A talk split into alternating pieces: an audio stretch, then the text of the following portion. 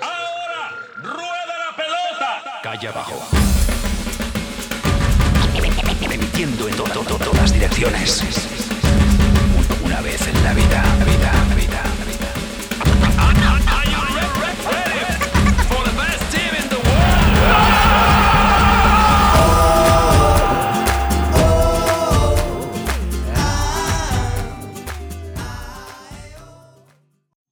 Tal? Muy buenas tardes, buenos días, buenas noches, depende a la hora que nos estén escuchando. Este episodio número 2 de La Cariada. Muchísimas gracias por sintonizarnos. Bienvenidos a esta nueva entrega de este nuevo podcast de opinión sobre el fucho, sobre el fútbol. Les agradecemos mucho la preferencia que nos están escuchando.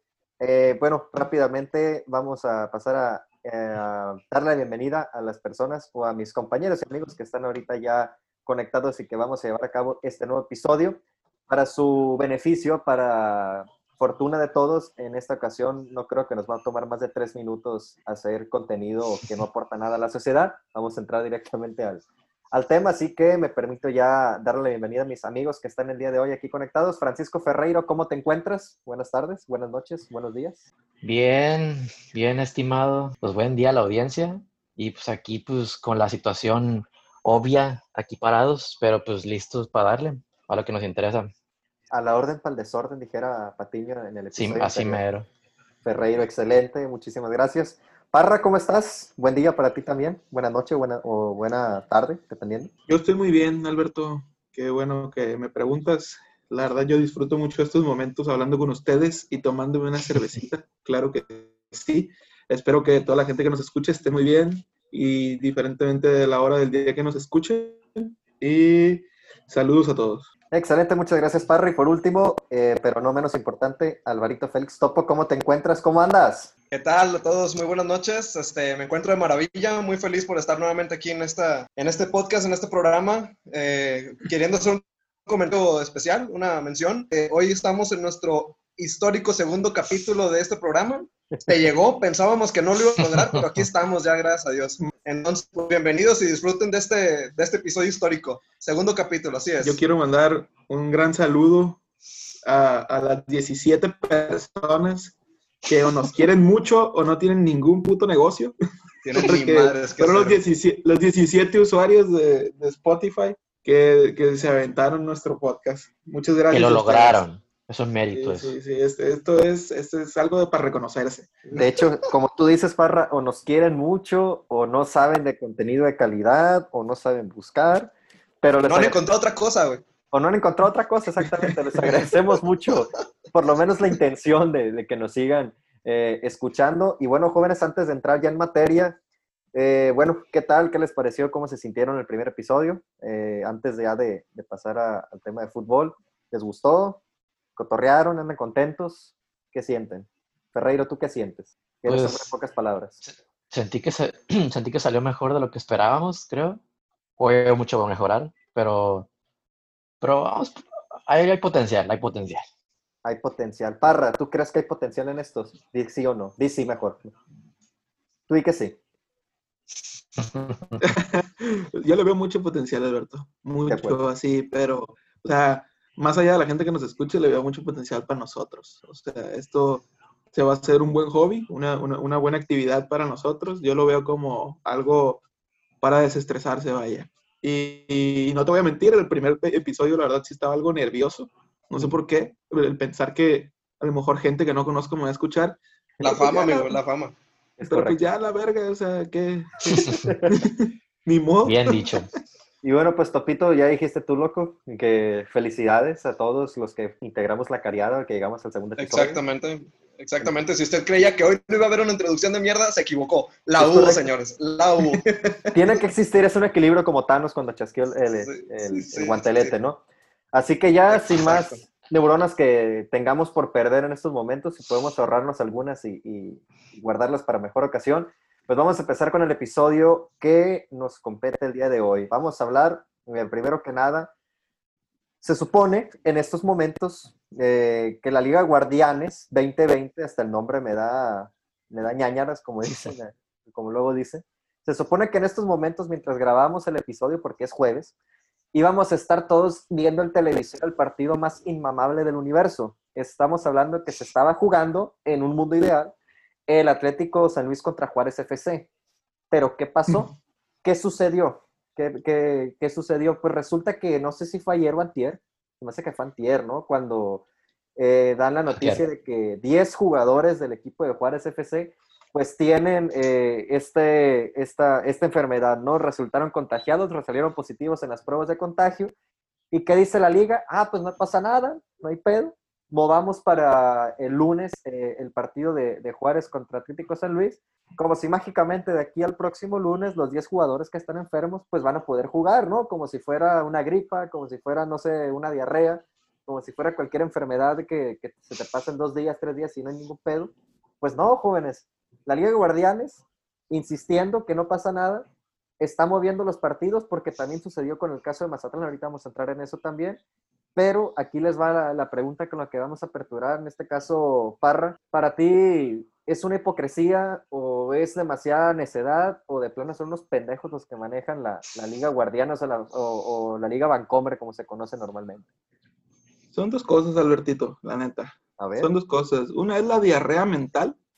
O sea, y, y- y- y no nomás, o sea, yo creo que nos subestiman, güey. O sea, a lo mejor hay gente que sí se la cree y todo lo que tú quieras, pero yo creo que nos subestiman. O sea, quieren minorizar este pedo, quieren minorizar este problema, eh, eh, el tema de la contingencia. ¿Y qué hacen? Nos dicen, ah, pues lo pateamos, para que no digan que no estamos haciendo nada, lo pateamos al lunes y, y- y- se les olvida. O sea, la gente, la gente está tonta, pues. Se les va a olvidar o, o- o- su- o el- que el fútbol empiece es más importante que, que esta situación. ¿Por qué? Porque la segunda es, vamos a ganar dinero y ya no queremos dejar de dar ese ingreso.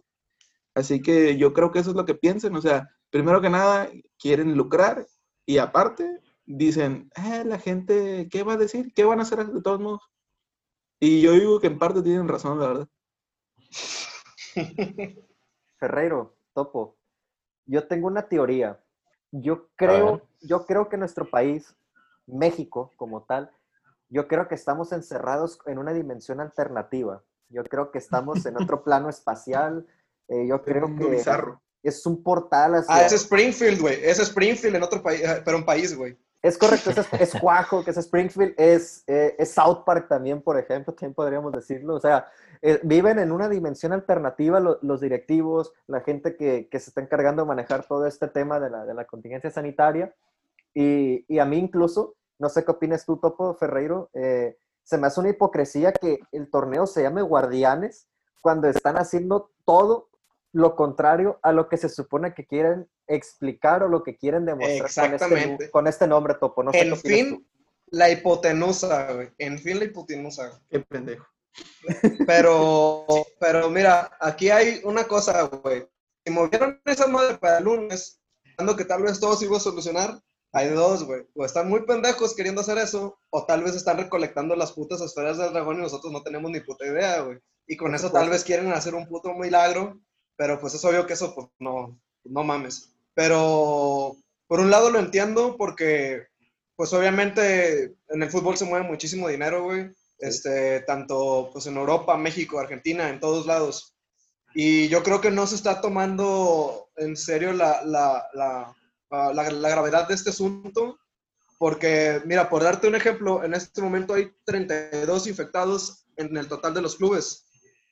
Por no darte todos listados, porque qué hueva, Juárez es el más infectado con 9, le sigue Necaxa con 5, Atlas con 5, etcétera. Entonces, prácticamente la mitad de los clubes tienen jugadores infectados.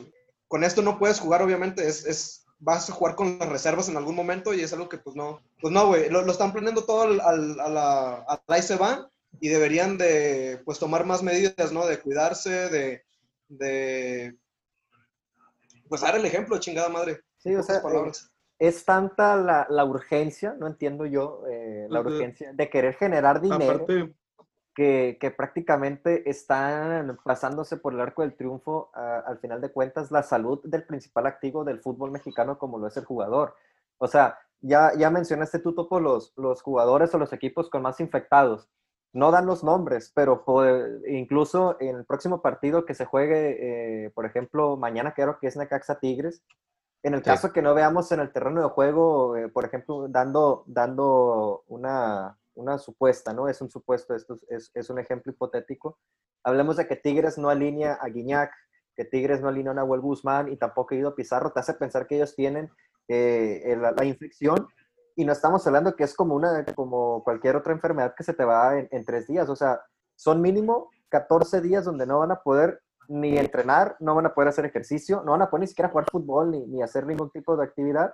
Y esto les va a mermar en el ritmo y obviamente pues al, equipo no tener por dos semanas como mínimo a, tus jugadores importantes, pues oye, ¿cómo vas a terminar jugando este torneo, no? Entonces, eh, pues Ferreiro, para ti, eh, con todo esto, ¿cuándo puedes visualizar o cuándo puedes vislumbrar que se pueda tener una garantía de que se pudiera reanudar el torneo usando la cabeza, o sea, usando la cabeza, siendo sensatos? Porque, eh, pues como le dijimos ahorita ya todos, eh, en nuestro país se maneja todo, todos los, lo- lo- los- las variables, pero menos se utiliza el pensamiento crítico, la sensatez. Tú, tú habías oído que empezaste el, el tema, si es que no, pues que serán pendejos o qué rollo, no, pues que siempre han sido, ya sabemos eso. El problema es que es un momento para hacerlo, porque estamos en medio de una pandemia donde pues Sí, no te mucha gente dar el lujo, ¿no? se ha muerto Exacto. y, y partiendo de eso, pues, es cuando, bueno, pues que el problema es cuáles son los protocolos, o sea, son, o sea, alguien los aprobó, no sabemos cómo, cómo, está, cómo se va a manejar esa situación, o sea, porque tú dices dos semanas, y eso si les va bien, de que sean asintomáticos, de que sus dos pruebas negativas, todo salga perfecto, y luego volverse a poner a ritmo, y otra vez, ese es el mejor escenario. Puede ser que todavía les sea haciendo positivo y, y quién sabe para cuándo da. Yo, El yo problema siento es que, que, no sabemos qué va a pasar, es muy impredecible. yo siento que no hay un mejor escenario que podamos esperar. Por ejemplo, hace rato el topo decía, "Ha- ha- hacemos pruebas y cinco, no dan nombres, no, pero cinco jugadores de Tigres o de Atlas o de quien sea están indispuestos para jugar. ¿Y qué pasa? Lo que comentaba, vas a tener que subir a la gente de las reservas. Como esa gente está en las reservas, yo estoy segurísimo que a ninguno de ellos le han hecho pruebas. O sea, todavía les tienes que hacer pruebas a ver si esas personas pueden. Exactamente, Exacto. totalmente. Pero, por decir, ahora me gustaría preguntarles, para ustedes, ¿cuál sería el plan ideal como de regreso? O sea, ¿ustedes esperarían hasta enero, hasta tal vez julio del otro año, o tal vez empezar hipotéticamente un torneo en una fecha ah, anormal, ya sea en marzo? ¿Qué, ¿Qué opciones ustedes sugerirían para volver a empezar esto? Porque es obvio que hoy en día no es un buen momento para regresar. Sin embargo, es una mala decisión que se está tomando. realistamente y lo ideal sería que en general la situación del país mejore, o sea, mejore en ese sentido de que haya muchos menos infectados, que haya muchos menos muertos, Sí, hasta que la y, curva hasta, baje. y, hasta, vaya. y, hasta- y que, sea exacto, que la curva baje, de verdad que baje, y hasta entonces, ya que todo mundo o la gran, gran mayoría de jugadores estén sanos, entonces ir viendo cuándo se puede hacer. Si no, no debería haber cómo. La verdad, no debería haber cómo. Pues vale verga. Y luego, fíjate, eh, esto es curioso porque yo he escuchado mucho y he leído también opiniones en, redes sociales y incluso de mucha gente que, que me tocó platicar con ellos. Eh, me han comentado, oye, pero por ejemplo, ¿por qué el MLS en Estados Unidos, que están más o menos en una situación similar, allá sí están jugando la liga? Güey, allá tienen un complejo en, en, en- Disneylandia, en, en Orlando, donde pues prácticamente los jugadores están aislados. O sea, es una burbuja. Está blindado el lugar para jugar fútbol. es para, para Exactamente. fútbol y básquetbol. O sea, prácticamente ahí todos están, es- están, están encerrados. Aquí en México no tenemos ese tipo de, de- de infraestructura como para que tú digas, metemos a todos los equipos ahí y, y los estamos eh, monitoreando las 24 horas para que mitigar o por lo menos que en esta parte de México no exista, no, no exista la misma, el mismo escenario de, de contagio. Aquí, aquí en México no tenemos Sí. eso y, y se tiene que viajar, se tiene que ir de estado en estado, se tiene que ir de, de- de equi- equipo de, de ciudad en ciudad. Y ahorita que, que mencionaste tú, Parra, un punto importante también, o sea, a los jugadores de reservas no les haces pruebas y tampoco los estás eh, monitoreando. Y el caso, por ejemplo, de Juárez, que tiene 10 jugadores, 10 jugadores infectados, imagínate que en, la fecha 4, en la fecha 5, al América aparezca con un reporte, un reporte que diga, pues, ¿saben qué? Tenemos 15 jugadores, tenemos 15 futbolistas que están infectados. ¿Y ahí qué procede? ¿Qué va a proceder? No van a poder decir, ah, pues hay que mover para más adelante el, el partido que vayan a jugar contra, no sé, contra el Toluca. O sea, estamos ahorita hablando de, de un impacto menor todavía porque es manejable. Pero cuando aparezcan equipos que tengan más de 10, 11 infectados, ¿ahí qué va a suceder entonces? O sea, la liga le va a tronar el cohete. 10 casos en, en FC Juárez, ¿no? 10 casos. Es, es la mitad de tu plantilla. ¿Con Sí. qué vas a jugar? Pues no, no se puede al rato. Y, y, y así va a pasar que si ya salieron 10 casos, o sea, existen los falsos negativos. Nada nos da un control supremo sobre esta situación. Eh, hay 10 casos en el FC Juárez, no sabemos cuántos más. Juegan la primera fecha, juegan contra las Chivas, juegan contra la América y es, es un deporte de contacto. Se pueden dar más situaciones y para la tu jornada 10, jornada 11, vas a estar viendo jugar al primo del amigo o al, o al- o al nieto que se trajo un sudamericano con- ya- con- porque vino a jugar para acá a México. Eso es lo que vamos a ver en la cancha. En la necedad de que no paren esto. Un nivel muy Exacto. mediocre, un nivel muy bajo. Y es, por sí. es simple y sencillo porque nunca van a estar completamente disponibles los planteles de todos. Ahora, ahorita estaba hablando yo de hipocresía que se llama guardianes y todo. Ya, ya hemos visto nosotros aquí en México eh, cómo, cómo han tratado los doctores, las personas, cómo hay gente que se pone el cubrebocas en el cuello, donde tiene que ir, por supuesto, ahí, o, o, o nomás en la boca. Creo que con eso, con eso cerramos el capítulo pasado, ¿no? Sí, sí. Que se ponga El cubrebocas de manera adecuada. Aquí no existe eso en México. Entonces, otra cosa que les iba a comentar y que lo preguntó Ferreiro. No existen ahorita lo- lo- los protocolos. De hecho, en la, Copa, en la Copa por México, no sé si se dieron cuenta, pero cuando existía un jugador en el piso, cuando estaba tirado, llegaban las asistencias y cualquier güey se podía acercar y tomar un termo, tomarle el agua, lo dejaba y llegaba otro güey y se tomaba lo mismo. Entonces, Exacto. Ni siquiera en eso hay un protocolo como para que tú digas, no, pues por lo menos de esa manera se encuentran los jugadores. No existe eso. Y también es muy difícil porque digo, ah, es algo que se ha estado haciendo durante muchísimos años y algo de lo cual tienen costumbre. Por si ese eh, claro ejemplo que mencionas del termo, tal vez no lo quieran hacer adrede, pues, sino inconscientemente un compañero tira el termo y dice, ah, pues yo también lo agarro y me lo tomo. Ujú. Sí, Es, es como difícil querer cambiar tanto chip de un día para otro, pues. Y, y lo que te quería comentar ahorita es, ah, por ejemplo, en Argentina todos sabemos lo que significa pues el fútbol para ellos, ¿no? Es, es religión, es, es, es todo. Correcto. Que hasta tienen una religión de Maradona, chingada madre. Este, tienen programados ellos la vuelta del fútbol, no oficialmente, hasta octubre. O sea, Argentina y tiene, teniendo no una situación tan grave como la de nosotros aquí en México, Ujú. sí tiene sus casos, pero no está tan cabrón. Obviamente tiene mucho que ver la población también.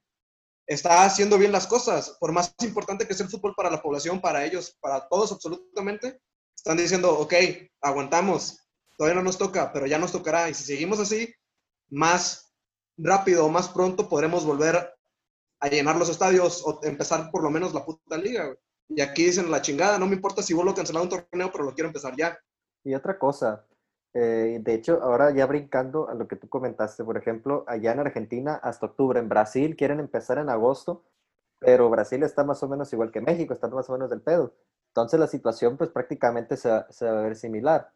Ahora, eh, la siguiente pregunta en este, en este sentido, Ferreiro. O sea, ¿por qué en Europa sí se está jugando el fútbol? ¿Por qué en Europa la liga italiana, que fue uno de los epicentros de, de todo este desmadre, en Alemania, en España, en Inglaterra, se está jugando y no hemos visto ningún, no hemos visto que salga la Juventus o que salga el Manchester United, que salga el Arsenal, que salga el Madrid diciendo, oye, pues se nos contagiaron 15 cabrones antes de empezar el partido. O sea, ¿por qué allá sí y aquí no? Es más con el hecho de que la gente sí se lo tomó en serio, que res- res- respetaron sus cuarentenas, que se pusieron la mascarilla, que sí existen malos protocolos, que aíslan a los jugadores. Obviamente no es perfecto. Ahorita con, el, con lo que pasó en la segunda de España, que, que, un- que el Fuenlabrada fue a jugar a- a la- contra el Deportivo, ya según ya sabiendo que tenían como 10 infectados, no jugaron su partido y el Deportivo descendió por eso. Bueno, no por eso, pero pues se armó un desmadre. Pues Sí. no es perfecto, pero respetando todo eso y esperando a que la situación por sola se desinflara y que la curva se aplanara de veras, ya un punto en el que dijeron, ok, ya no hay tanto problema por lo que se lleguen a infectar, ya es seguro, e igual llegamos a aislar a los jugadores como tenga que ser. Lo estamos checando Y así, pues, con las medidas, eh, igual en los partidos, de que pues atenizar los balones, eh, que haya todo, todos los de la banca estén en las tribunas, aunque igual así, pues como es el Parra, está muy difícil cambiar el chivo, o sea, hoy ves un partido como el, como, y perdón Parra, pero como el Udinese Juve, y que marcan el último minuto y todo el mundo se va y se abraza con Fofana, así como si nada, así, pues no, se Sí. supone que no deben hacer eso, pero Sí, en automático tu, tu reacción, ¿no? Por el, por el fútbol, por el momento, te hace hacer las cosas que siempre has hecho, pues. Ujú. Aunque Es- fíjate, es- ahor- ahorita que mencionaste tú, eh, Parra, que es muy difícil cambiar el chip, también tomamos en cuenta la, la, la, la chingada cultura que existe allá también, ¿no? Hasta en eso duele mucho el, el tercer mundo en el, en el que estamos habitando, porque Salgamos de Latinoamérica. eh, algo así, porque, o sea, en Alemania incluso eh, las botellas de agua traían el nombre de los jugadores, o sea, tú no podías tomar la botella de pues Pineda. llegas y la tuya, pues. es correcto. Cada quien tenía su, su botella y cada quien tenía un protocolo a seguir. Y eso, pues prácticamente se negoció, ¿no? Con las autoridades eh, sanitarias de manera que se pudiera eh, regresar, ¿no? Allá buscaron la manera de que se pudiera jugar cuando hubiera garantías y, e incluso, perdón, las ligas pusieron desempeño para que eso se cumpliera. Y aquí en México ni siquiera se, se acercaron, yo creo, no se acercaron con las autoridades de salud y pues prácticamente pues hay que empezar el torneo, no importa cómo caiga, vamos a darle para adelante. Y es aquí donde sale la hipocresía que se llame guardianes, o sea, ¿estás siendo guardián de qué en este caso? ¿A quién estás homenajeando? Del Pues, sucio cochino dinero. ni, ni porque a Bonilla le dio COVID, ni por Ah, eso. es cierto. El ser presidente. Oye, eso, eso de los termos o botellas de agua personalizadas, ¿me dijiste que era en Italia, en Inglaterra o en toda Europa? En la Bundesliga. Todos lados, no, no en todos lados. Ya fue en todos lados. Yo me quedé que fue en la Bundesliga, que fueron los primeros Es- en, en Ah, arrancar. Es que- Es que me quedé pensando, güey. ¿Ustedes creen acaso que el bicho tuviera un vaso acá super mamalón, güey, personalizado?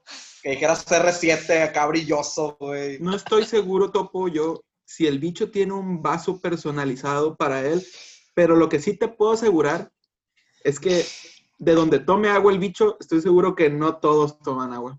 De donde sea que tome agua, estoy seguro que el pendejo de Rabiot no se arrima el hocico a tomar agua de ahí. No, Quisiera, claro que no. quisieran varios jugadores eh, poder tomar de ese vaso, ¿no? Pero pues Sí, no Sí, se sí, puede. sí. O sea, Quisiera varios- yo. Oye, o sea, yo también quisiera que, que- que tomar de ¿Quién no? el bicho, pues. o sea, oye, estaba, estaba leyendo una, haciendo un paréntesis, una como anécdota de- del Papu Gómez.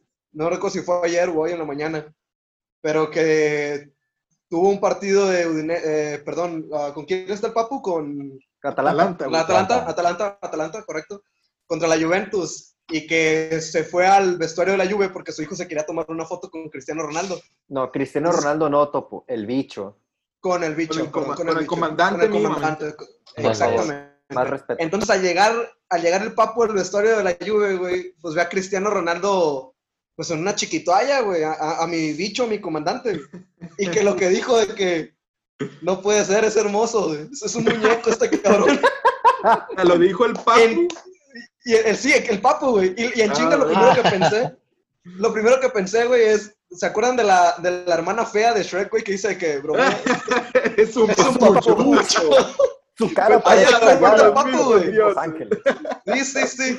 Ay, Pero, no, pues, güey, qué, qué, qué suerte la del papo poder apreciar al bicho, güey. O sea, no cualquiera. La y eso verdad, lo no. puede hacer porque en sus ligas sí supieron hacerlo, las medidas y nadie sí. se infecta.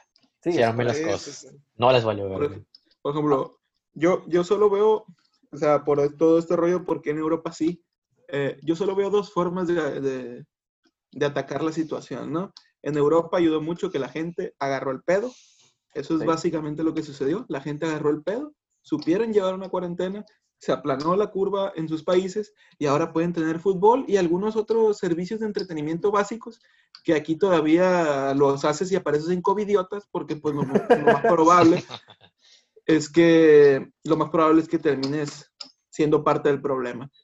Pero Ahora, ahora, ¿qué pasa en otros lugares? Por ejemplo, Estados Unidos todavía sigue, sigue estando en una crisis sanitaria, ¿no? Así que, por ejemplo, por lo menos las ligas en Estados Unidos, ¿qué hacen? Ah, Tanto el béisbol como el fútbol y el básquetbol, que dicen, no, pues en el, en el béisbol, pues bueno, en el básquetbol y en el fútbol, va- todos nuestros jugadores están en Disney o en un recinto donde, donde, donde puedan estar aislados y algunos de ellos tienen que incluso sacrificar, no ver a sus familias para, para poder seguir jugando y para poder ganarse su sueldo y entretener a la gente, ¿no? E incluso en el béisbol, ahora me enteré que los jugadores que están dando positivo, obviamente tienen que llevar su, su, su cuarentena en, en- en- en casa o, o aislados de los demás y ellos no pueden volver a jugar hasta que salgan dos veces en una prueba negativos. O sea, Sí. si ya saliste positivo una vez, de- eh, haces tu rehabilitación, te hacemos una prueba, saliste negativo, está bien, te vamos a dar chance de que empieces a entrenar otra vez, todo lo que tú quieres, pero no puedes jugar hasta que 14 días después te vuelvas a hacer una prueba y de verdad salgas negativo, o sea, como Sí, son- corroborando, pues. O Sí, sea, son lo único que puedes hacer es, como en Europa, agarrar el pedo, o como en Estados Unidos, ser completamente estricto. Y acá, por lo menos con lo que vimos en el Mazatlán FC, no están siendo para nada estrictos.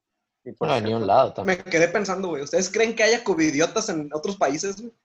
Me refiero a las páginas, a las páginas de covidiotas, güey.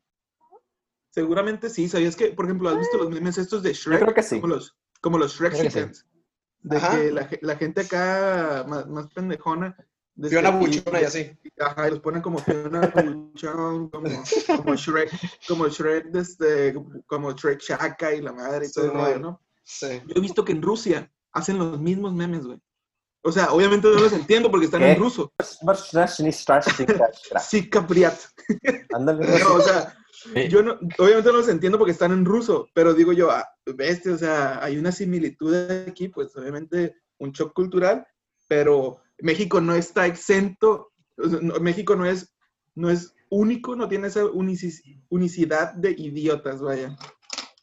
Eso, eso es algo, o sea, dijera mi mamá, pues, si no es- pues. o sea, dijera mi mamá, no es gripa, pues. Camacho, las, la- la- lo del uniforme de Mazatlán son los que tenemos el recodo ahorita mismo.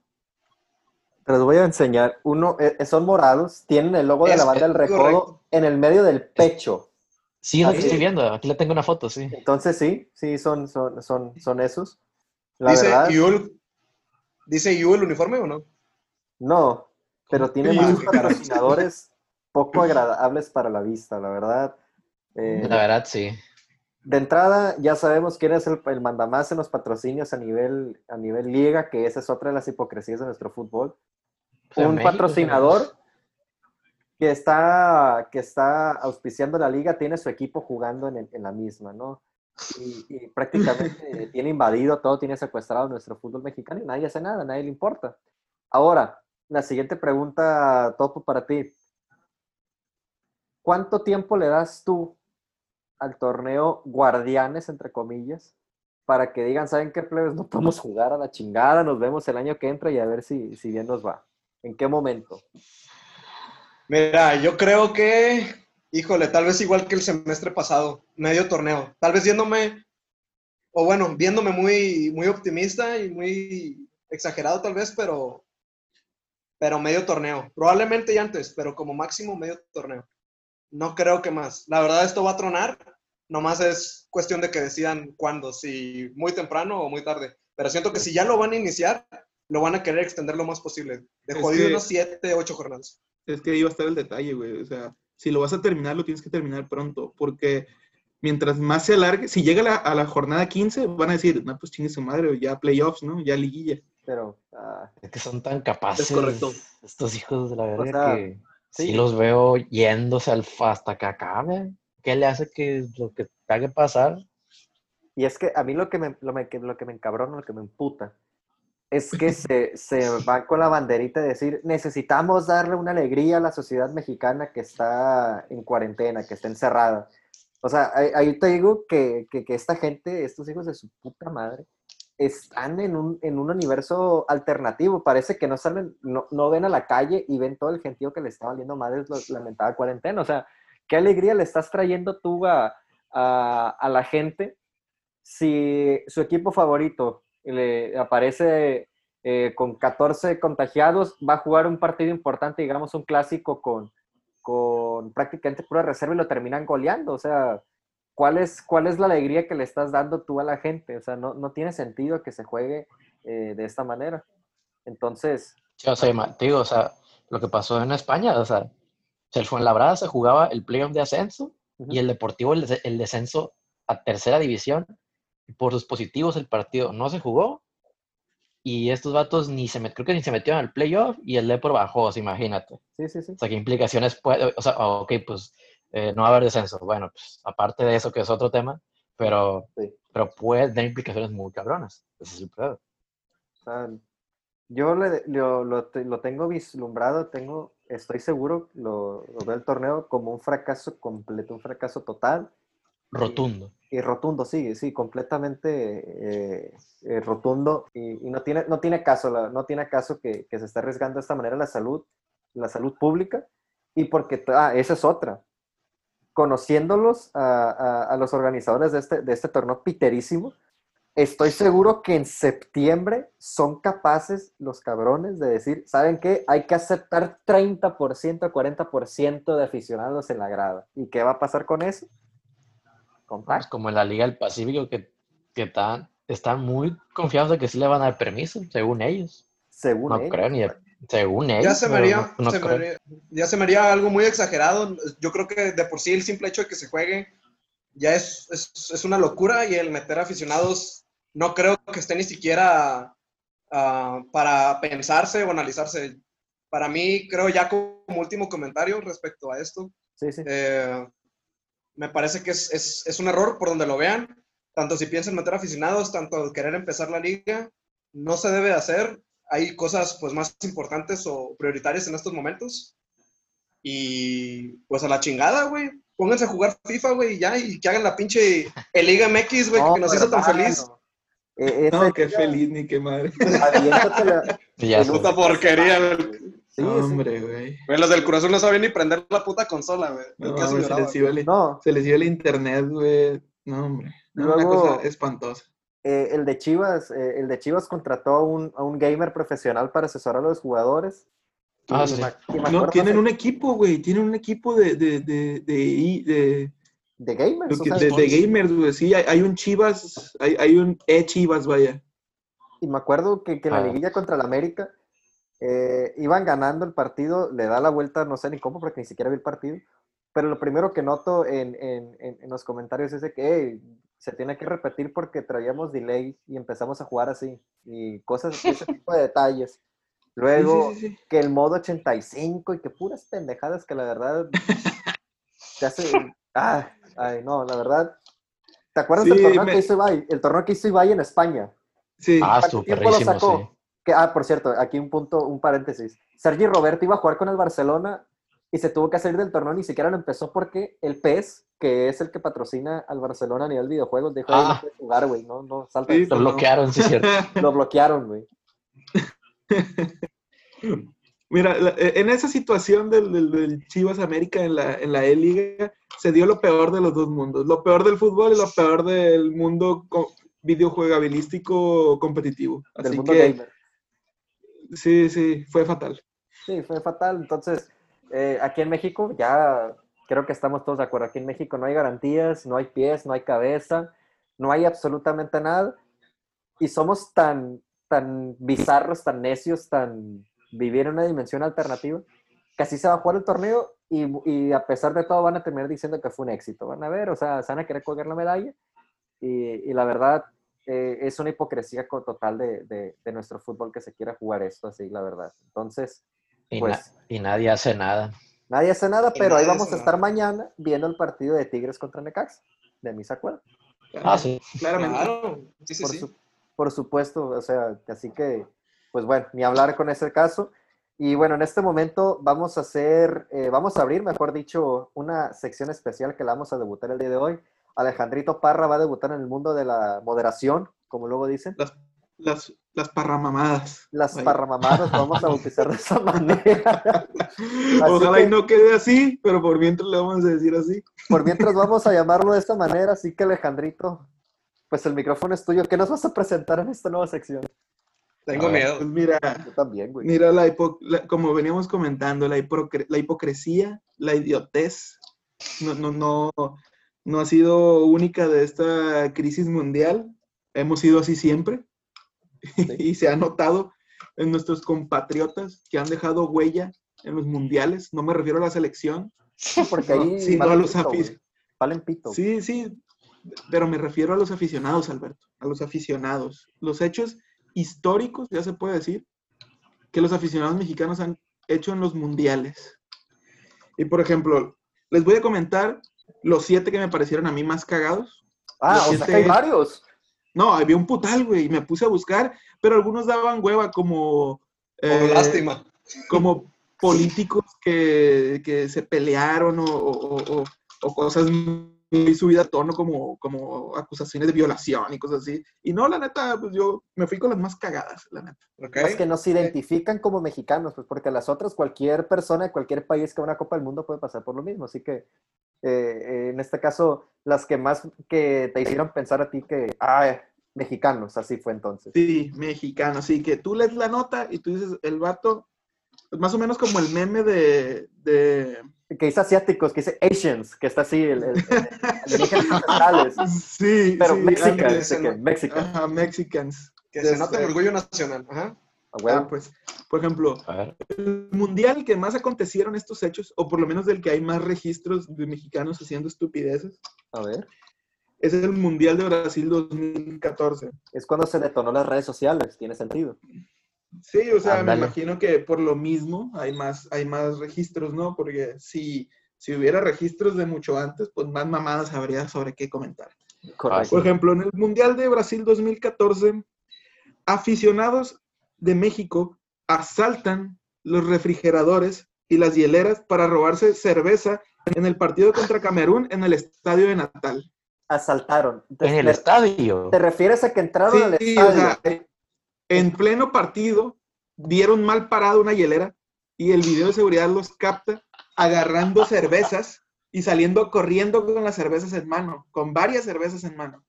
No Sí. manches. Esta fue gente que con boleto pagado de un Sí, partido de sí, Copa sí. del Mundo robó ID. cerveza dentro de un estadio. No sabemos a cuánto estaban vendiendo las cervezas, ¿no? No sabemos quién estaba robando primero. Bueno, eso es cierto. Pero, pero No, sí. Ay, no. Bueno, fíjate, yo de Brasil la que conocí, a lo mejor la tienes ahí anotada, e- e- es, del, te es- es del pendejo ese que brincó de un barco que dijo, ¿sabe qué? Yo me Ah, avento sí. al agua, chingue su madre. Se aventó el que, y, pues que se murió, ¿no? Sí, pues Se ah, ¿qué mató, ¿no? esperabas? Sí. No, no, no. Salió nadando y se subió una nube. Se convirtió en la sirenita, la verga. Llegó a la Atlántida, güey. No, No. se murió, güey. Llegó a la Atlántida. No, güey, mira, qué ¿sabes? Es que lo más cagado de esa historia, güey, no, no es eso, güey, porque, bueno, el vato estaba borracho, ¿no? Y le Ah, dio no, valor güey. y dijo, chingue su madre, me aviento al agua. Pero lo más mamón de esto, güey, es que para que veas, güey, que no hay distinción, güey, entre clases sociales, los mexicanos están todos, güey. Este vato era el hijo del procurador de Chiapas, güey. Ah, no. No sabía O sea, por eso se hizo tan, tan, tan, tan sonada la noticia, güey. Hijo del procurador de Chiapas, salta borracho de un crucero en Brasil 2014. El crucero estaba lleno de aficionados mexicanos. Después de una semana de búsqueda de las autoridades, su cuerpo nunca apareció y se dio la búsqueda por terminada. Lo buscaron una Wow. semana. No, hombre, hermano, este aguanto dos días y ya, ya no la Güey, Ya, güey. o sea, ¿habrá, No. ah, ¿creen que haya habido algún tipo de contexto en esa situación que obviamente jamás nos vamos a enterar, pero que el vato Güey, haya atravesado mayoría- alguna situación difícil? Imagínate que el vato la mera, güey, no sé, güey, estaba viendo un parlay o una carrera de caballo y por un chingo de dinero lo perdió. Dijo, ah, la verga, Es ¿para que yo me acuerdo. Y fue y se tiró, güey. Es que yo No me estoy acuerdo, seguro, güey. Es que yo me acuerdo, perdón, Parra, que Dime. estoy seguro que, que esto fue un- uno de los reportajes que hizo Facundo en aquel tiempo. Que él iba en ese barco y que estaba él platicando y de una dijo, plebes, pues la neta eh, sonó la alarma en el barco, dijeron que hombre al agua y pues nos tienen a Tú todos aquí parados. Sí, güey, o sea, hombre al agua y, Mira. pues, no sabemos qué procede. Puede haber otra hipótesis por ahí, güey, porque uno de nuestros miembros de- del equipo del programa pasado, Jesús Patiño, Ujú. no recu- ah, sí, tú también estabas para en aquella hermosa ocasión, fuimos a comer unas alitas incomibles, güey. Entonces, perfectamente recuerdo que el Patiño probó la puta salsa incomible, güey, de alitas y empezó a sudar muy culero, güey. Entonces el vato a la mera probó alitas incomibles en el barco y dijo, a la verga, pues se tiró al agua y ahí quedó, güey. No mames, güey. Ay, Ay, nomás quedó. Topo, Topo, De- aviéntale Topo, croquetas a esa perra mamada que acabas de decir, güey. Salte, güey, ya, salte. Hay, pesas. hay- hay- hay mil cosas que se pueden deducir Mira. de esto, güey. yo solo te voy a decir, Topo, que muy- lo- la otra, la hipótesis que tengo yo, y que para mí es mucho más acertada que la tuya, Adelante. es que, por ejemplo, A ver, a ver. la mayoría de los sucesos históricos en los que ha tenido que ver un mexicano o ha causado estragos para la sociedad, iba antes un a que no te animas, o puto el que no. Culo si no. Un Culo si no, o sea, eh, le dijo el vato, "Ay, 100 bolas. yo tengo los yo tengo los, yo tengo los huevos más grandes de todos los que están en este puto barco. Ah, sí, sí, muy bonitas. A que no te avientas a la verga. Y pues ya pedo que digo, ah, no me puto. Y la pues ahí lógica, pues en las películas se avientan del barco, caen al agua y salen como si nada, o sea, Sí, y flotan pues Sí, como sí. si nada. Y los, los rescatan los delfines. sí, güey, o llega. Aquaman. Bueno, Aquaman ahí se reporta la verga. bueno, vamos con el, ul- A ver. el último de Brasil. Vamos con el último de Brasil 2014. Hay más. Este está. Ay, no, Dios. Este es más de la sección de policíaca. Narcotraficado bus- narcotraficante buscado por la Interpol antes de ir al partido de México-Brasil en Fortaleza. No, man. O sea, un narcotraficante mexicano. Sí, sí, sí. No mames. Qué pedo. Pues ya también les, les gusta gastar la final al mundial, güey. Viejo. Pero ¿cómo pues, entró, al- cómo entró el país? güey? para- El chiste es que entró, Es entró a Brasil vía terrestre desde Paraguay. Ah, O sea que ahí como que no hubo pedo, pues entró por Iguazú. pues Pero y ya no sé qué no sé qué par- pero, pero iba con pero iba con sus papeles reales, ¿no? Dale. El vato. De este, ah, el vato entra desde Paraguay por, por Iguazú, no sé qué partido vio ahí, pero él quería ver el México-Brasil en Fortaleza y se dispuso a tomar un avión. Ya en el aeropuerto, Eso ya es para ir a valiente madre. Fue donde aeropuerto. ya apareció, fue donde ya apareció que tenía registros en la Interpol de que la DEA lo estaba buscando porque el vato importaba desde Asia materia prima para fabricar metanfetaminas en Guadalajara y pasarlas a. Estados Unidos. O sea que era el Walter White de, de- Pero- de México, de Guadalajara. Así es, desde que se trasladó, la, la policía de Brasil le puso un, un- un equipo para seguirlo. ¿Hubo algún partido en específico que vio? No, eh, no recuerdo si, no, no sé qué partido. Ah, no, lo mencionan. no. pero él tenía boletos entre sus pertenencias de que iba a ver el, el México-Brasil. Ah, ya. que más te gusta. Chale, pobre. Pobre Muy probablemente. bueno, viene Hay el siguiente. Ay, no manches, hay más, güey. Te digo, so- son, son siete, ¿no? Llevamos tres. Voy a tratar de hacerlo lo más rápido posible. No, no, para, tómate para tu dar tiempo. conclusiones. Toma tu tiempo. Si la raza ya está aquí es porque no tiene nada más que hacer, güey. Y, se van a reír. Sudáfrica, Sudáfrica 2010. uh, Nelson Mandela Square, unos aficionados de México vistieron de charro a Nelson Mandela con zarape y sombrero. Esto No, las autoridades locales lo vieron como una ofensa grave Ah. y el aficionado pasó unas horas en la cárcel. La neta, este es el que se me hace más, se pasaron de verga también los sudafricanos. Como ofensa grave, no sean mamón. Pero ¿por qué, por qué les val, o sea, bueno, no, me incluyo, o incluyo todos nosotros, güey, ¿por qué nos valdrá tanta verga ese tipo de cosas, güey? Porque eh, es donde entra la teoría que O sea, dirán de que, ah, pues se me hace muy, se me hace muy fácil, güey, pues ir a hacer lo que se me hinche el huevo a otro país, güey.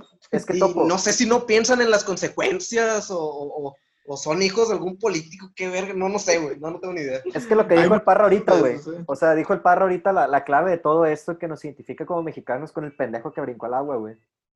Lo más seguro Ah, es ya. que en esas actuaciones o en esas situaciones dijeron, eh, güey, culo si no te atreves, güey. Joto si no te atreves, güey. Sí, güey, y, y tú, ah, pues prácticamente es como cuando a Marty McFly le decían gallina y se agarraba putazos con cualquier vato, güey. Entonces, en este caso creo que aplica por lo mismo con Nelson Mandela, güey. Que es cierto, como dice el parro, tampoco, a lo mejor no era para tanto, pero es un símbolo de No patriotismo. fue en una mamada. Una mamada, güey. Imagina, imagínate que estaba la raza pisteando así de que al ladito de la estatua, güey, con un recito enfrente. Tómame una una así. foto con mi compadre, el Mandela. No, i- i- imagi- imagínate, la, imagínate la raza de que, eh, güey, este vato se vería toda madre de mariachi, güey. Nah, no mames, sí, güey. Y ahí van a la verga a colgarle los pinches sombreros, güey. Es que imagínate ahora, güey, lo- los sudafricanos, si ven el meme que existe, güey, que dice, te iba a marcar para extrañar, porque te extraño, pero y sale la foto, pero Nelson Mandela, pues, o sea, Pero Nelson Mandela, o sea, el meme ahí, Mandela vestido ya. se agüitan ahí entonces en ese caso. O sea, a mí se me hizo más ofensivo, pero me dio mucha risa. Estaban los mexicanos, güey, ahí en, ¿cómo se llama? en un reportaje y empezaron a cantar Bafana, Bafana, nos pelan la banana. Y los sudafricanos bien contentos, sonriendo y riéndose, güey, con ellos. de sí. que Ah, entiendo, pues. entiendo pura verga, Sí. ¿no? Pero Y así, y así vas a ver varios, como, como lo de Saca el Oro, Joto, cuando le decían Ah, sí, güey. los de los Emiratos, a los Y jeques. el vato, y el pinche jeque bien contento. ¿Qué pasó, compadre? ¿Cómo están? Ah, somebody could do- sonriendo la madre. no te, ah, te faltó uno en Brasil, güey. ¿No te acuerdas al alemán que le dijeron? Al alemán, ¿Qué sí. ¡Ah! Ochoa es una verga. Ochoa es un Mames. burro. Ochoa es un alemán. Che, un burro. Che, Eh, pues, pues, sí, o sea, las secciones mexicanas haciendo mamadas, ¿no? Pero es cierto, o sea, llegan y le preguntan, Mención "Ah, honorífica. ¿qué opinas de la, de, de- de la, de la participación de Memo Ochoa en el partido de hoy contra Brasil? Ochoa, Ochoa, oh sí, Ochoa, eh, un muro, Ochoa, una verga. Y el vato se paniqueó, me acuerdo, güey. Sí. luego, Sí. luego el micrófono. Chale. Qué culero. ¿Qué más? Por lo menos nos podemos, bueno, querida audiencia, aparte de, de datos de fútbol y cuanta mamada, ya se podrá dar cuenta que estamos dando tips de viaje. O sea que si usted quiere ir a Sudáfrica y, vestir a Nelson Mandela de No mariachi, señores, les va a costar solamente unas pocas horas Piénselo dos la veces. puta cárcel. Sí, sí, pero por, por la anécdota.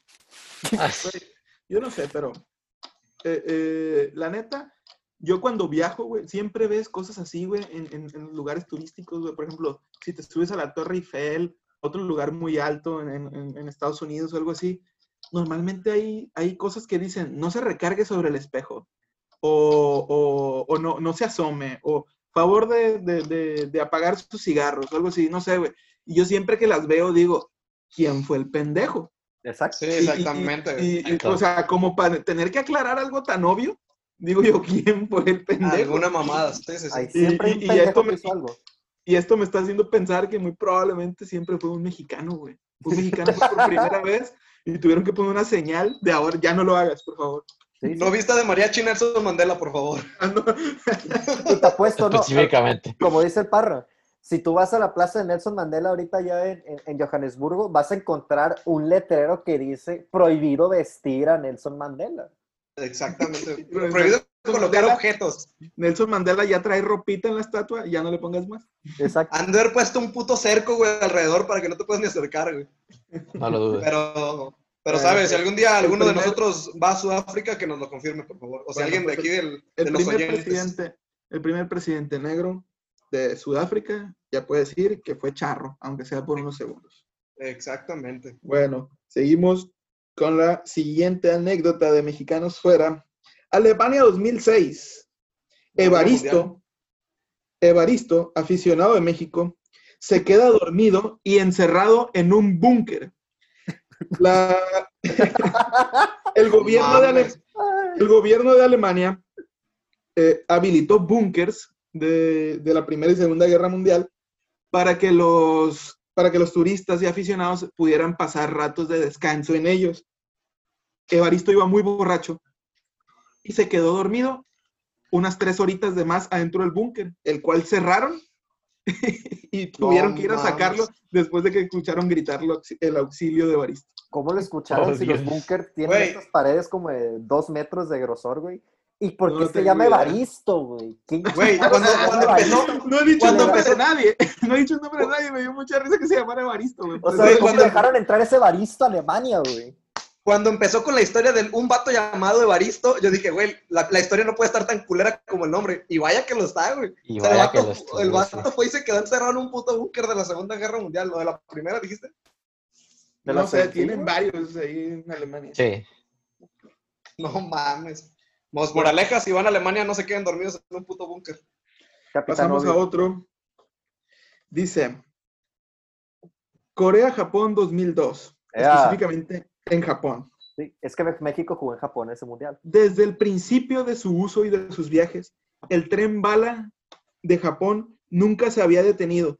Por lo menos nunca antes, hasta que un aficionado mexicano decidió jalar la palanca de emergencia y las autoridades japonesas pensaron que de verdad algo había pasado con el mal funcionamiento del tren hasta que vieron los videos de seguridad y fue un cabrón que le dijeron a que no te animas a parar el tren bala. Eh, güey, pá- páralo, El páralo. Creo que iba, Esa sí la había escuchado, creo que iba hasta la madre de pedo el vato también, ¿no?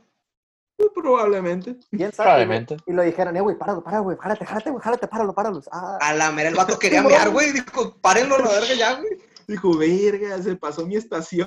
Pues páralo. ah. Eh, Güey, tenés esa madre va. Esa madre creo que va. pum, baja la palanca. Creo que va a 250 o 300 kilómetros por hora, una madre así. Y pues picándole a esa madre, pues frena de putazo, güey. El vato se va a haber metido un reverendo chingazo, güey, que en su puta vida se le va a olvidar. Estoy de acuerdo. Probablemente. Mi estación es y ya vamos en Ay. Eh, Ay, güey, me pasé. Y vámonos a jalar la palanca, güey. Ay, Dios, qué bello. Qué buena historia. Qué tragedia. Eh, bueno, la última que tenemos, que para mí es de las mejores y A es ver. de la que más, más atrás hay, más antecedente, es la siguiente. ¿En dónde fue? En Francia 98, ¿En qué parte? en el país, cuál va a ser. en el país de donde el Camacho es natal, su segunda, su segunda nacionalidad es Mis francesa. connacionales. Ay, Dios, ¿qué pasó allá, güey? En el Arco del Triunfo, en la tumba del soldado desconocido, Rodolfo Rafael Ortega decidió aliviar sus necesidades y orinó apagando la llama de la tumba del soldado desconocido, llama que llevaba activa desde los años 1920. Nunca se había apagado la puta llama. Desde 1920 y tantos hasta el 98, esa, esa flamita siempre estuvo ahí prendida. Sí, es que, bueno, Es ok. que las ganas de mear son traicioneras, güey. No, Sí, y aquí otra pero vez- me hacen el piso, no en la llama, güey. No, Ah, no, eso, güey. también, eso también es un hecho, güey. les voy a Pero enseñar, no les voy a tú, enseñar tú. el, compartir ver, pantalla. Les voy a compartir panta- pantalla para que Topo Ferreiro vean cómo es la, la, la llama. Y Ah, aquí sí, es donde, Yo sí la he visto, pero igual. Mira, compartir pantalla. Amigo Radio Escucha, usted no lo va a ver, pero lo puede buscar en, en Google. ¿no? Y googleelo, por favor, la tumba Googleelo. del soldado desconocido. Ahí pueden ver ustedes la llama. Hay una cadena, güey. O sea, el vato dijo, yo ahí entro, pues el vato dijo, sí, sí. aquí orino yo. no es, Ahí. no es como que se soltó miando y le hablaron y se volteó y ay, por accidente apagó la llama. No, güey, el vato adrede se metió a miar ahí, güey. O sea, O sea, el vato, el vato haber dicho, pues hay florecitas, está bonito. Es como cuando vas al baño tú y le quieres atinar donde está el, el- el charquito en la taza del baño, pues eh, oyo. la misma, el mismo principio en la llama del soldado desconocido. Ahora, Ay, no. la llama del soldado desconocido en París, que, que por cierto, pues ahí es donde tuve la fortuna de vivir eh, un semestre, la tumba del soldado desconocido, la, eh, eh, la tumba de Napoleón, el Arco del Triunfo y el Hospital de los Inválidos son los cuatro símbolos más grandes de patriotismo para los franceses. Es como si aquí en México llega un cabrón, sube el ángel de independencia y lo orina o lo raya, a propósito. O si va al castillo de Chapultepec, güey, o no sé qué otra cosa se les ocurre aquí que es súper patriota en México. O, Sí, lo- los, sí, sí, Zócalo, no sé, el pues. Zócalo. o si llegas al, ándale, si llegas al Palacio Nacional, sale el cabecito de algodón y, le, y, y lo mean, pues algo así, güey. Es, es- es prácticamente lo mismo, güey. Entonces, aquí, aquí como dije, como dije Parra, es, eh, fue algo con premeditación, alevosía y ventaja. O sea, fue premeditado el que lo vio, pues lo voy a pagar. tú, tú, tú, yo, yo estuve ahí, la neta. Yo estuve por afuerita del Arco del Triunfo, no me metí cuando yo fui, ¿no? Pero Correcto. tú, Camacho, que viviste ahí, quiero pensar que sí entraste al Arco del Triunfo. Sí, por supuesto, por supuesto. Hay baños ahí, güey. Sí, güey. eh, de hecho, Sí, adentro, del arco, adentro del arco, güey, los baños Sí, son sí. públicos, güey. Están abiertos. Pues claro, pues claro. Ahí Topo queda demostrada la lo último que necesitaba saber. ¿El vato tenía dónde más miar? Sí, güey. No hay, no hay excusa. No eran las, No no ganas, no eran las ganas cabronas de miar, güey. O te Incluso meas verga, güey, pues. La estación. No, de- y deja tú, lo peor del caso es que, puta, la experiencia, ¿quién se la quita, güey? El vato pagó una puta llama que tenía cientos de años tal vez ahí, güey, sí, güey, no mames. Casi Bueno. llegaba. Para terminar, Rodolfo Rafael Ortega fue encarcelado por unos días, obligado a pedir disculpas públicas y tuvo que pagar una fianza, no decía de cuánto. Imagínate, ¿no? De que tienes que pedir disculpas. Perdón. Ah, Amá, amá me mie. Sorry. mames, perdón. De Solé. Y en ese tiempo no. Y, Desolé. y esto, como dice Parra, e- es la más vieja, se podría decir, pero es la que más, la que más impacto ha tenido por, por, por el contexto cultural que afectó.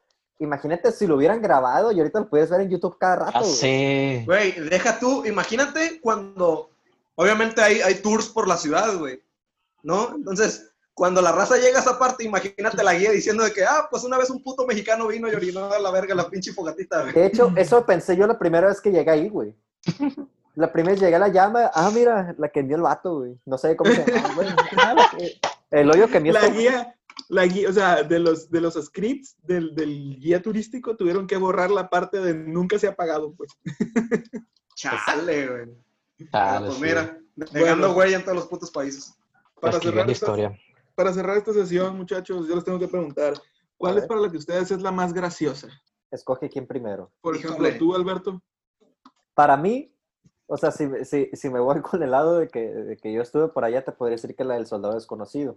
Pero para mí la más graciosa, porque implica en este caso que alguien perdiera la vida, se me hace humor negro, se me hace crudamente gracioso, es el pendejo que brincó de un barco al agua.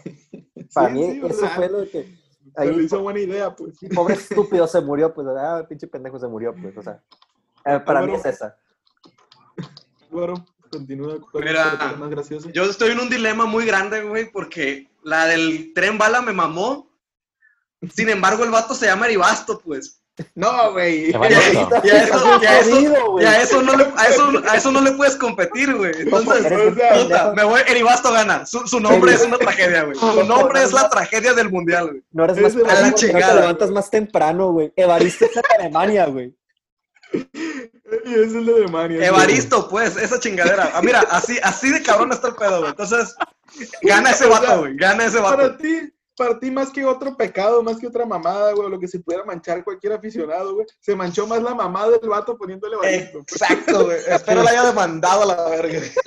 Ay, Evaristo, güey. Saludos a los Evaristo, güey. Saludos a mi compadre si nos está escuchando. Compadre, es un ídolo usted. Yo no conozco ningún Evaristo, pero saludos. Ferre- Ferreiro, Pues, ¿cuál es la más graciosa para ti? Pues, quitando quizá que por el sim- por lo que, por lo que acabó pasando, de que pues, me dieron una flama en medio de París, pero, pero lo del narco este, pues, yo imagino que el vato sabía que lo estaban buscando en Interpol y dijo, no, pues, chingue su madre, pues me voy al mundial, ¿no? Dijo, yo te Y- sigo a todas partes a donde vas. Sí, él se lo tomó a pecho. Era un incondicional. Era un incondicional, dijo, no, pues, chingue su. Y Barra. pues, pues lo agarraron en un avión, aparte yéndose en avión, o sea, no manches. Barra, ¿Cómo no iban a saber quién era? creo que tenemos una mención especial que no, no, no, no hemos tocado. A ver, dime. A Brasil ver. 2014, fraccionamiento Vallalto de Culiacán. Oh, Rentaron una casa para ver el Mundial de Brasil 2014 de principio a fin. éramos jóvenes y estúpidos. Y con tiempo, mucho Y tiempo. con mucho con tiempo. Muchísimo tiempo de sobra. Yo no sé, yo, yo no sé qué, qué, qué suena más, más estúpido, más pendejo. Hay que juntarnos en una casa a ver el mundial completo o una persona a la que le plantearon la idea y de que dijo, ¿sabes qué, güey, Simón? Aquí están las llaves de la casa, te la presto para que veas el mundial 30 días, güey. Güey, renté, Era, renté el Sky. Renté el Sky ese mes, güey. O sea, obviamente te hacen contrato. renté el Sky ese mes, güey, para. Con, con, con el nombre de, de, de, de- de otra persona, un conocido, no voy a decir quién, para después dejarlo abandonado. ahí quedó la antena, ahí quedó la caja. No sé si la casa tuvo problemas para rentarse después de eso, pero No yo dije, ay, yo nomás, yo nomás ocupo Sky este mes porque pues con Sky es con el que pasaba, es con el que pasaban todos los partidos ¿Sabes? del mundo. Otra cosa curiosa es que hicimos los cálculos. Sacamos el cálculo de la Sí. ca- de- del recibo del agua, el recibo de la luz, pagar el Sky. y nunca, pues, no me acuerdo si pusimos dinero o, o no, o no sé qué, qué fin tuvo. Pero fue un plan de esos que se nos ocurrió, creo que a las 4 de la mañana en la casa del Parra. Y que se cristalizó, güey. Sí, lo logramos. pues no te vayas tan lejos, güey, como Logramos. este puto podcast. Bueno, eso es cierto. Solo que este estamos valiendo madre en WhatsApp y, güey, hay que hacer un podcast. Y aquí estamos contándole pendejada y media. en el partido México-Camerún, eh, pues prácticamente, ¿cuántos años teníamos? Como 20 años todos, ¿verdad? 20, 21 años más o No, menos. Sí.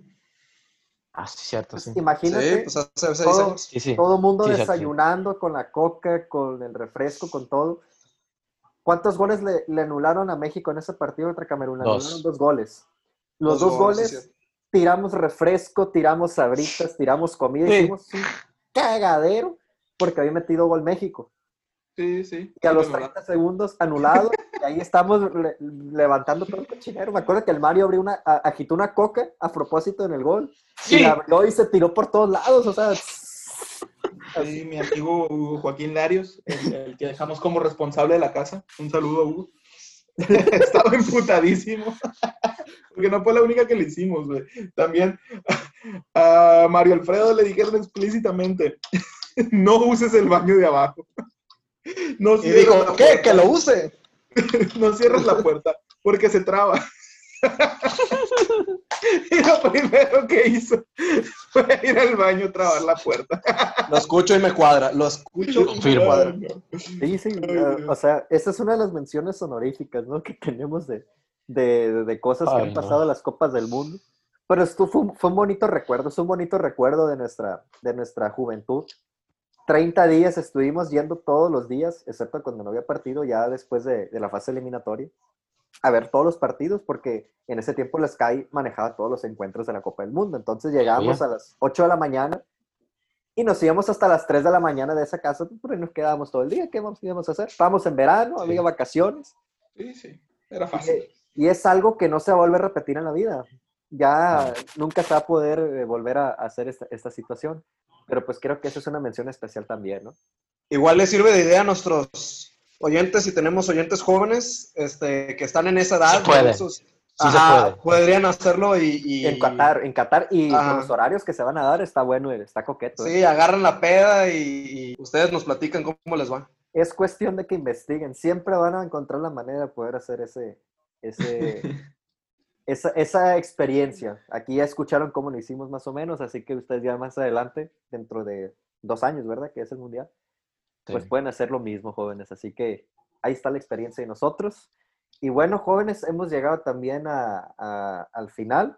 ¿Algún comentario adicional que se quieran hacer? Pues adelante, ¿no? Bueno, lo, lo- lo que les iba a contar del, del muchacho este de Birmingham, lo que le hizo su club. Ay, es cierto, Ferreiro, tienes razón. Adelante. ¿Qué iba a ser Ferrero? Yo desconozco este tema. Pues resulta de ser que hoy eh, la, la noticia del día fue que el Birmingham City, de Championship, vendió a la que era su joya de la cantera, al Dortmund, de hecho. Jude Bellingham tiene 17 años, le vendieron Ajá. 23 millones de euros. Pues todo normal hasta aquí, ¿no? ¿Tiene sentido? Resulta, ¿Cuánto- en cuánto, resulta es perdón? 23 millones de euros. 23 millones de euros. de euros por un morro que ha jugado como 40 juegos en el primer equipo nada más. Pero bueno, Ok. ellos gastaron su dinero. Pero ese no es el tema. Pues resulta de ser que pues pusieron el Twitter, el Birmingham, de que no, pues de que vendemos al jugador, la madre. Y de que... Y reacciones del jugador de que no, pues estabas en mi casa y estoy orgulloso y la madre. Y el último tweet que ponía el Birmingham era de que el 22 siempre, siempre será para ti. Y con eso se referían a que le retiraron su número del primer equipo a un morro de Qué 17 asco. años. Le retiraron el número a un adolescente que te apuesto no le sale bigote todavía, ni barba. De ¿Cuántos- hecho. cuán- ¿Cuántos partidos dijiste? ¿40? Como 44. Tiene como 40, 44 partidos. ¿De Y como el uno o dos goles. Uno o dos goles. Es medio, mediocampista. 23 Mira. millones de euros. Mira, Creo que el vato ha sido la venta más cara del club. No entiendo el porqué de el retirar vato ha el sido la venta más cara de toda la... ¿De qué división dijiste que era? Championship. De segunda división. O sea, es la Ah, venta bueno. más cara en la historia del Birmingham. Bueno, no estoy seguro si de la historia de la segunda división, ¿no? Pero, sí es una venta muy cara. ¿Hay algún número de, de- de jugador que esté retirado que ustedes ubiquen? O sea, de otro equipo, otra liga, no sé. En fútbol, fíjate que no me, no, no me Eso no pasa, güey, ¿no? No, ¿El de Del Piero no lo habían retirado o no? El Piero no lo sé. retiraron, pero solo, solo una temporada y después del Piero dijo, no quiero, que quiero que los niños aspiren a ser el 10 de la Juventus. sí, Y porque lo usó se- Tevez y, Y lo usó- Tevez. Ah, es verdad, es cierto, es cierto. y Dybala también lo trae ahorita, por ejemplo, el 10. No, y, y por Mira, ejemplo... Es el en- 22, dijiste. El número 22, sí. Bueno, igual no es un número tan acá, ¿no? Ajá, igual como es un número X, no es tan, tan, tan mediático. Güey, pues, en un se año se prestaba, los va a ¿no? olvidar y se los van a dar a otro morro. El Exacto, güey. No lo dudes. güey. Ferreiro, A la mera se hay un morro. que- una pregunta. ¿Es el jugador que el Borussia Dortmund le hizo la bienvenida con la canción de los Beatles, de Hey Jude? Sí. Sí, porque se llama Jude, es Jude Bellingham se llama. Qué crimen, qué clase de universo es el que estoy viviendo. Creo que eso me dio, O sea, eso, eso me dio los ojos. o sea, Bueno. entiendo que pues es una venta muy cara y que en Championship es, es muy importante generar ganancias, sobre todo si no subes a primera, o el Birmingham que casi bajó a, a tercera este año. Pero pues, pero pues eh, también tiene el número como que, pues, como que no, no, Pues, no lo veo, no lo veo. Como dice Parra, güey, a la mera en un año llega un morrito, güey, y dice, que, ah, mi sueño es utilizar el 22 de este pendejo, y se lo dan. Pero, pues digo, eso lo sabremos en el futuro. A ver, ¿cuánto tiene en el FIFA? Hay que buscarlo. A ver, No rápido. mames, A ver, 23. Jude Bellingham, Sofifa, aquí está, mira. Al 3 de marzo del 2020 es cuando la última vez se actualizó. Mi pa, Jude Bellingham, valoración general tiene 72. Potencial Ah, bien. 38. Estamos haciendo un comentario de niño rata, pero así nivel Dios, con esto que estamos diciendo. El niño rata, sí es. 16 años, di- 16 años dice aquí, 16 años, pero sí. que tiene. Dios mío santo, bueno, no, el mundo está de cabeza, la verdad ya no me sorprende nada. Amo su inocencia. 17 años. Le falta uno, pero Jude Bellingham, número retirado en el Birmingham. Pues me quedé sin comentarios ante eso, o sea, ya no, o sea, es eso. ¿Qué, qué es otra cosa que te puede ocurrir que puedes decir sobre eso? O sea, ni hablar, ni hablar. Ni hablar. Ni hablar. Sí, sí, ni hablar, o sea, F, F para el Birmingham. Fue, exactamente. Y bueno, lo mejor para, para el muchacho allá con el Borussia Dortmund. Y bueno, jóvenes, si tienen algún comentario más que se, que se quieran aventar, algún saludo, como la otra vez, es en- están en su momento. Topo, Parra, adelante. Este, pues, Adelante. más que nada, perdón que te quite la palabra, pero ya nomás, pues agradecer nuevamente a las personas que nos estén escuchando. Si volvieron a llegar hasta esta instancia, se volvieron a mamar porque estuvo más cabrón, creo que duramos más tiempo. Este, De hecho, sí, y bueno, creo. se logró el, el segundo capítulo histórico, ustedes son parte de esto, nadie más. Este, y nos vemos pues la próxima semana. Este, pues volviendo a hablar de este tipo de pendejadas de las que hemos estado platicando. Aprobado. Saludos y buenas noches. Parra, Yo le quiero mandar un saludo especial a mi novia, mi prometida, Estefanía García, porque fue la primera en escuchar el podcast fuera de nosotros, ya que le mandé la, la versión sin edición antes de subir a Spotify. Y fue muy significativo para mí que se aventara los cincuenta y tantos minutos, que fue el primer episodio, porque literal ella no sabe casi nada de fútbol. Y, Sí su, creo. retro, su, su retro fue muy buena. Así que saludos, mi amor. Espero que disfrutes este capítulo también, aunque no sé si te vas a aventar una hora con 20 minutos. si vas a llegar ¿Sabes hasta acá. qué? ¿Sabes qué, güey? Para mí que la técnica estuvo, vio el primer capítulo y dijo, ya con esto chingo y gracias a Dios no los vuelvo a escuchar jamás, güey. mi Isidro, vida, güey, la... Isidro. Pero ojalá no vas a estar pensando, ojalá no se te ocurran estos putos proyectitos. a la- que no te extrañe, que no se te extrañe, güey, que te chingue el celular o la laptop de la nada. güey. No, Ay, Dios mío. Pero No, bueno, no, no. este, Hoy no puedo, es viernes de podcast. No, ¿cuál Sí, es- podcast? Si no sirve la compu. No sirve. Pero, Pero bueno, si ya te los puse. eh, ya te los puse. Pero sí, un saludo a, a, a Estefanía, que gracias por escucharnos. Muy bien, pues saludos también para ella y también muchísimas gracias a todos los que llegaron hasta el final. Estamos pendientes, la siguiente semana les vamos a traer otro nuevo episodio, eh, más contenido interesante y bueno, les agradecemos mucho su sintonía y que tengan todos ustedes un excelente día. Hasta luego. Interesante, dijo. Gracias, saludos. Ahora, rueda la pelota. Calle abajo. Emitiendo en to- to- to- todas direcciones. Vez en la vida, vida, vida, vida.